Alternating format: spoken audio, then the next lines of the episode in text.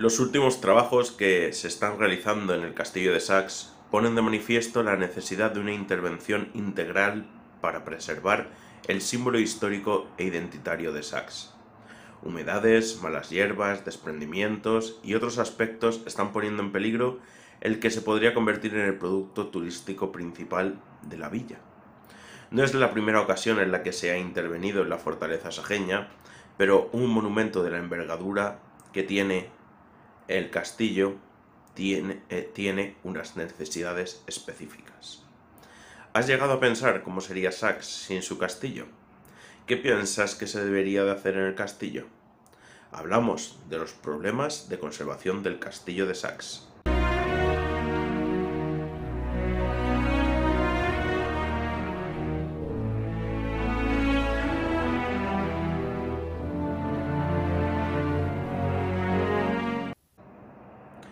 El castillo de Sax en la historia de Sax.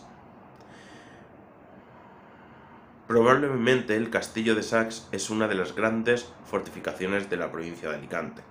Su, papel estratégico fue de gran importancia tanto en la época musulmana como al convertirse en la puerta de entrada al marquesado de Villena.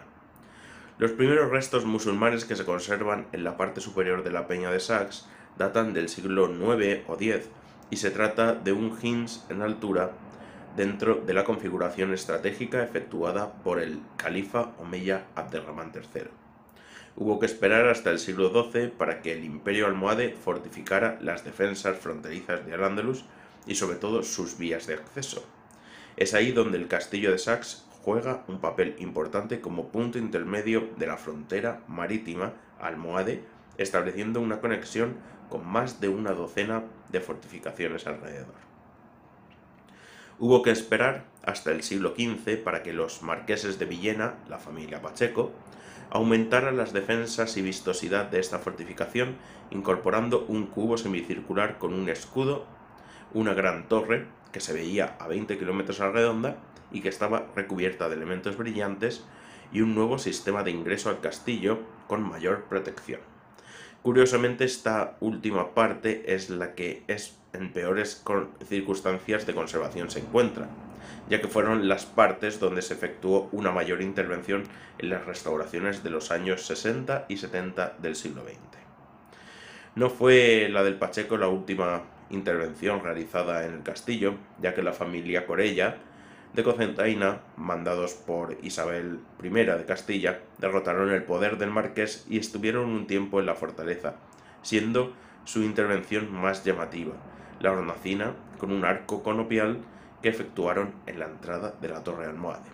Puedes ver más sobre la estancia de los Pacheco en el siguiente enlace. A los pies del castillo fue desarrollándose Sax a partir del siglo XII, con la conexión del castillo con la villa efectuado por distintas partes, siendo la más llamativa la escalera metálica que se instaló para unir el centro histórico de la fortificación y fomentar así el turismo en Sax. Puedes ver una idea de cómo era el castillo de Sax en época almohade en el siguiente enlace. La restauración del castillo en los años 60 y 70. Las ideas de restauración de los principales monumentos de las poblaciones a sus estilos primigenios llegaron desde Francia y concretamente desde París. Violet Ledoux fue el responsable de esas ideas que hicieron, por ejemplo, crear la apariencia hasta antes del incendio de la Catedral de Notre Dame de París. Esas ideas llegaron a Sachs y durante seis años, desde el año 1965 al año 1971, se llevaron a cabo las obras de restauración del castillo. La intervención en el castillo fue bastante agresiva, viéndolo desde el punto de vista actual, ya que se efectuaron eh, obras que son irreversibles y que han hecho perder algunas partes históricas del monumento, como la hornacina de la capilla de San Jorge que comentábamos antes. Esa intervención también procuró habilitar un sistema de desagüe para expulsar el agua fuera de la fortificación, lo que hizo instalar unos desagües en las terrazas de las dos torres y en el cubo semicircular que se encuentra entre las dos. Eso hizo que poco a poco el agua fuera afectando los paramentos de las torres, no solamente manchando, sino también haciendo que se desprendan piezas por la infiltración del agua. El escudo de los pachecos en peligro. La intervención que se está efectuando estos días en el castillo afecta sobre todo al lienzo semicircular donde se encuentra el escudo que instalaron los Pacheco como puerta de entrada al marquesado de Villena. Como veremos a continuación, son muchos los problemas que rodean a este emblemático escudo, por lo que es preciso hablar de la importancia que tiene para la historia de Sax. El castillo de Sax no es el único que posee un escudo de los marqueses de Villena. Aquí solamente conservamos este mirando hacia la entrada del marquesado por la costa y por el valle del Vinalopó. En el escudo incluyeron las casas nobiliarias a las que pertenecían los Pacheco. Son cinco casas que enlazan a los miembros de esta familia con la historia de Portugal o con grandes casas con representación en el reino de Castilla. Así, además de pertenecer a la familia Pacheco, también pertenecían a la casa de Portugal, Pereira, Acuña y Girón. Si observamos el escudo, podemos ver que son cuatro cuarteles los que se divide, pero deben de incorporar cinco elementos heráldicos. Puedes hacer clic en el enlace que dejamos para ver eh, los elementos que configuran este emblema heráldico. Los problemas actuales del castillo de Sax. Desde hace unos meses están emprendiendo trabajos para solucionar los problemas de humedades del castillo, además de algunos desprendimientos tanto del propio monumento como de la peña, sobre la que se levanta. Puedes ver lo que han efectuado y pasó en la peña en el siguiente enlace también. La humedad ha afectado sobre todo a la parte de la fortificación construida por la familia Pacheco, los marqueses de Villena, y no por el sistema de construcción que emplearon entonces, sino por las intervenciones posteriores como hemos visto anteriormente. La zona en la que están actuando en este momento es en el cubo semicircular que se encuentra en la parte superior sur del castillo mirando hacia el pueblo. Ahí se situó en la restauración eh, de los años 70 uno de los desagües cuya longitud no es la suficiente para que el agua afecte al muro sobre el que está.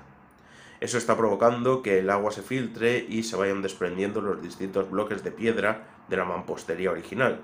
Eso también está haciendo que aparezca alrededor del escudo de los Pacheco una gran mancha blanquecina de salitre, acompañada de numerosos pompones de vegetación, nada recomendable para el delicado muro, ya que las distintas plantas em, expanden sus raíces por dentro de este, haciendo que los bloques se muevan de su lugar y se desprendan. El segundo espacio que presenta problemas de humedad es la torre del homenaje, ese elemento del castillo que más problemas tiene. En la parte superior, en el almenaje, se situaron en la reconstrucción de los años 70 unos desagües que vierten directamente el agua sobre la fachada de la torre, causando además de las visibles manchas otros desperfectos estructurales. La torre del homenaje también presentaba hasta hace pocos meses el problema de que se había cerrado la ventilación de la parte inferior de la torre, eh, que daba a la primera sala del interior de esta. Ese problema, según parece, se ha solucionado, pero no se han restaurado los muros afectados por la infiltración de agua y que han hecho debilitar estos, convirtiéndolos, eh, convirtiendo la piedra en arena y suponiendo aún un peligro para la conservación del castillo. La otra parte con problemas de conservación es la torre almohade, la de menor tamaño del castillo. Aparentemente, se encuentra en condiciones aceptables, pero, eh, pero al igual que ocurría con la parte superior de la torre del homenaje, aquí también se instalaron nuevos desagües que están dejando unas grandes marcas en el lienzo de la pared, cosa que si no se soluciona mm, eh, para, eh, para, evitar males mm, mayores, pues afectará en un corto espacio de tiempo. Debemos cuidar el castillo como principal monumento de Sax y pensar en el futuro eh, de este elemento, siendo una, una mm, eh, pensando en una musealización acorde a su historia y sus posibilidades, apostando por la originalidad y la representatividad de la historia tanto de Sax como del Valle del Vinalopó.